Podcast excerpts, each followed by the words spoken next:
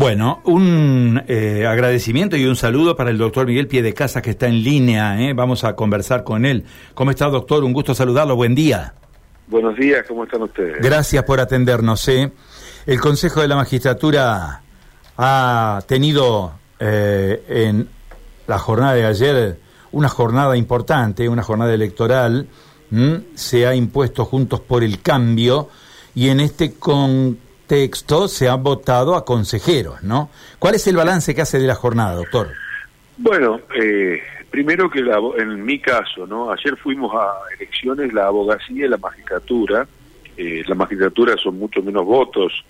Eh, la magistratura son aproximadamente 700 votos. Nosotros ayer votamos 36 mil abogados y abogadas en todo el país, ¿no? Una elección nacional, este, que es la más importante que, tiene la abogacía. Eh, y bueno, y ha elegido a sus cuatro consejeros, consejeras para, para el periodo eh, que nos ocupa ahora por cuatro años, asumiremos en, noviembre, y bueno, nos impusimos a nivel nacional por el 50% de los votos, este, lo que implica un enorme respaldo para nuestra lista, nuestro espacio, nuestra forma de pensar, este, y también ahí en Santa Fe fue una gran elección, se ganó toda la provincia, este, lo que a mí me deja este, muy satisfecho, ¿no? Bueno, se trata de un organismo, yo digo, fundamental, estamos hablando de la institución clave que se encarga de nombrar y de remover a jueces, ¿no? Se han elegido ocho integrantes, cuatro por los abogados y cuatro por los jueces.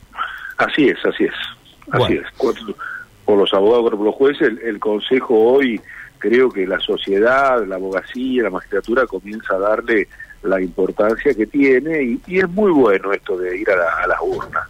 Es muy bueno porque da legitimación, permite que uno hable en virtud, hable y sostenga sus posiciones en virtud de, del acompañamiento que ha tenido, ¿no? Vuelvo a decir, este, me parece que hoy la abogacía con 36 mil votos está golpeando fuerte en la mesa de las decisiones este, de la política judicial. Me parece fantástico lo que ha sucedido, ¿no? Claro. Eh, esto significa también una renovación importante en un cuerpo fundamental de la democracia. Ha estado el presidente de la Corte también, ¿no?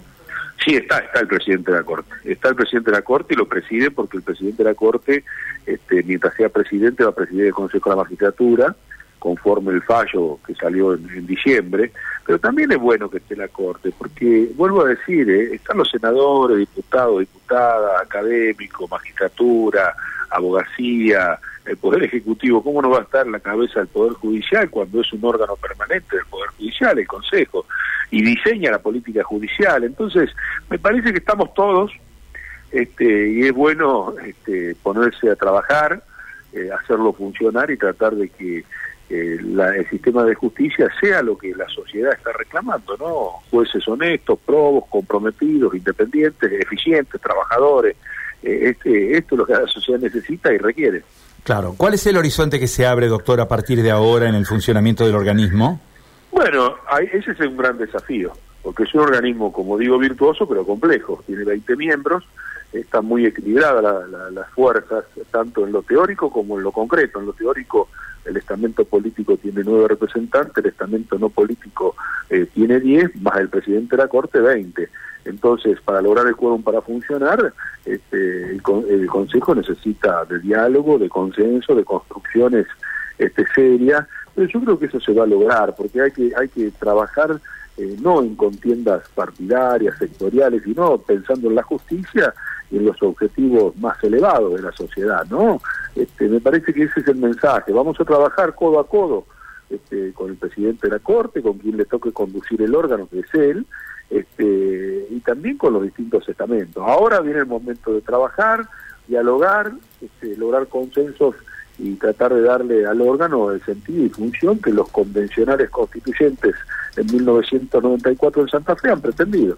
Claro. Bueno, eh, más allá de la política, más allá de la elección, obviamente a lo que aspiramos todos los argentinos, eh, al menos todos los justiciables, a lo que aspiramos es a que tengamos una madurez a la hora de designar, de remover a los jueces, son los hombres que se encargan del cumplimiento o del control del cumplimiento de la Constitución Nacional y no es un tema menor, ¿no? No, no, no, usted está señalando lo, con, lo correcto. Esto es una contienda que como toda contienda electoral nacional de, esta, de este peso, ¿no?